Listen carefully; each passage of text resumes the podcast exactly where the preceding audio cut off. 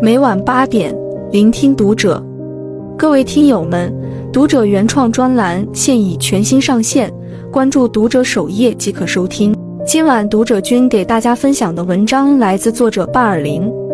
失踪的八岁男孩被一百零五万人围观，罪与罚，爱与家。前一段时间，一个十四岁男孩的故事看哭了无数人。在内蒙古呼和浩特，一个年仅八岁的男孩失踪了整整一夜。他的家人和警方展开了一场漫长而艰苦的搜索行动。期间，他们看到一段监控视频，这名小男孩跟一名黄头发的男孩在一起。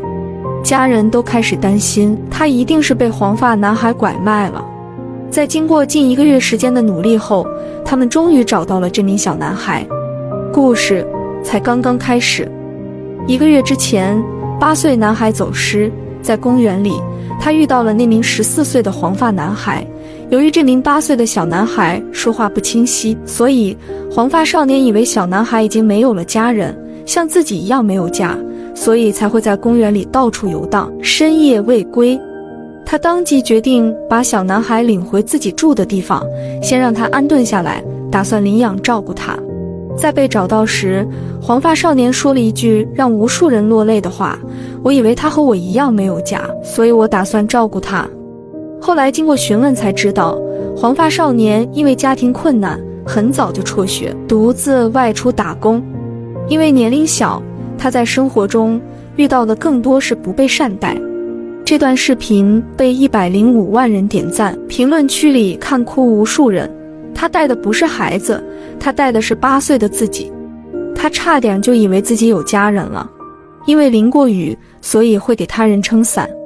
视频里，黄发少年更多的时候是沉默。在这一个月里，他小心翼翼保护的不仅仅是八岁的孩子，还有曾经那个流离失所的自己。这个世界远不如我们想象的那样花团锦簇，在我们常常忽略的地方，生活的真相时时上演。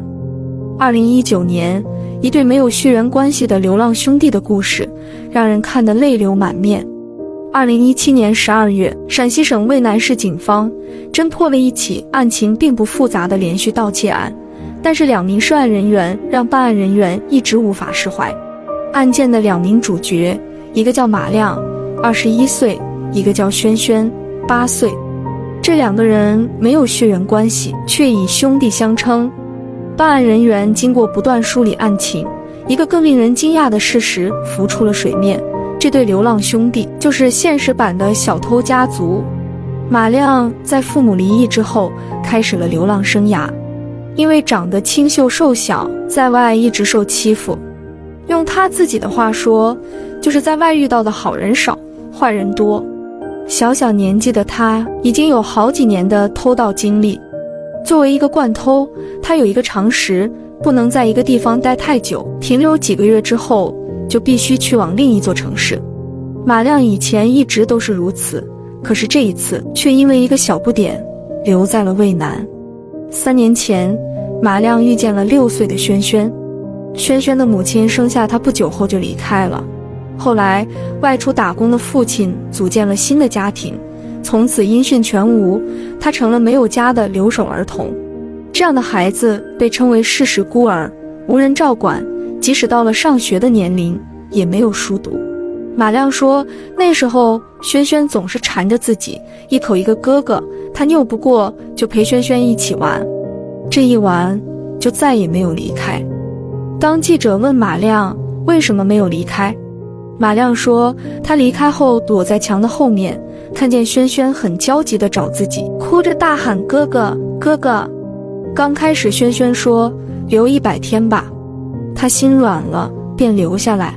后来，轩轩求他再留一个星期吧，他又留了下来。于是，一个星期又一个星期，最后一次，他在前面走，轩轩在后面哭，他跑过来抱着他。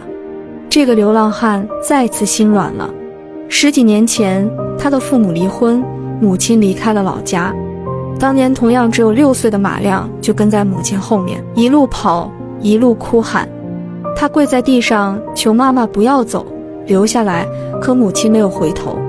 回想起这一幕，他说：“我不走了。”他说：“因为我妈妈走的时候没有回头看一眼，我不想也这样离开轩轩。我想照顾他，不想让他跟我一样。从此，两个没有血缘关系的人拥有了一个家。这个家在郊区的一片草丛里，没有屋顶，周围半人多高的杂草和垃圾堆就是围墙，将这里与不远处城市的高楼隔绝。破旧的被子、食品包装袋。”牛奶等生活用品散落在草丛各处，除了下雪下雨天，他们都睡在草丛里，用捡来的木板和塑料壳做床，雨天就到附近废弃的电器房里过夜。以前马亮独自流浪，常常饥一顿饱一顿，白天捡垃圾，夜里偷东西，不用为一个孩子的三餐发愁。现在多了一个弟弟，钱成了他唯一头疼的事。为了维持这个家的生计。马亮决定砸车窗盗窃。马亮偷东西卖的钱舍不得自己用，他甚至没给自己买过一件衣服，没舍得理一次头发。而他给弟弟买玩具、买衣服，还给他买了一辆遥控车。马亮觉得喝牛奶能长高，长得快，他就用这些钱给轩轩买了很多箱牛奶，因为只有个子长高了，才不会有人欺负你。马亮被捕后，警察在草丛中发现了几箱还未开封的牛奶。他偷窃的时候从不带弟弟，也一直在告诫他长大了也别学我。马亮被抓时仍旧穿得破破烂烂，看起来就像是一个流浪汉。弟弟却干净整洁。被抓后，马亮因盗窃罪被判了四年半牢狱。监狱里，马亮几年来第一次理了发，换上了干净的衣服。这个沉默的男孩有羞耻心，他甚至不敢面对镜头。被抓之后，他不想让轩轩看到自己的样子，拒绝见他。记者问：“也许你有四年见不到他，不怕他忘了你吗？”马亮说：“忘了就忘了。”记者问：“你会不会把他忘了？”马亮沉默了好一会，然后说：“忘不了。”那一刻，我不觉得他可恨，只觉得很心酸。马亮被抓后，轩轩有时自己还会跑到那片荒地去游荡，荒草和瓦砾已经覆盖了他们曾经的小窝，他找不到自己曾经的家了。这段短短的访谈里，令我印象最深的一句话，就是马亮说：“这个世界上，坏人比好人多，法律可以严惩坏人，但法律救不了穷人。在生存面前，礼义廉耻都没有一口饭来的重要。”你可以说他们没有底线，说他们罪有应得，可看到他们想努力活下去的样子，却又觉得很心酸。之前有一部电影叫《小偷家族》，电影里的这一家人都是小偷，他们没有血缘，却彼此爱护，萍水相逢，却生死相依。电影的结局并不圆满，小偷家族暴露了，他们的家也分崩离析，每个人都回到了原来的悲惨生活里。但是在这个临时组建的家庭里，他们每个人都被完整的爱过，一如马亮和轩轩，他们在物质上一无所有，却对彼此充满了爱意。当每个人都试图扑灭苦难的火苗时，何以为家？处处皆是家。关注读者，感恩遇见。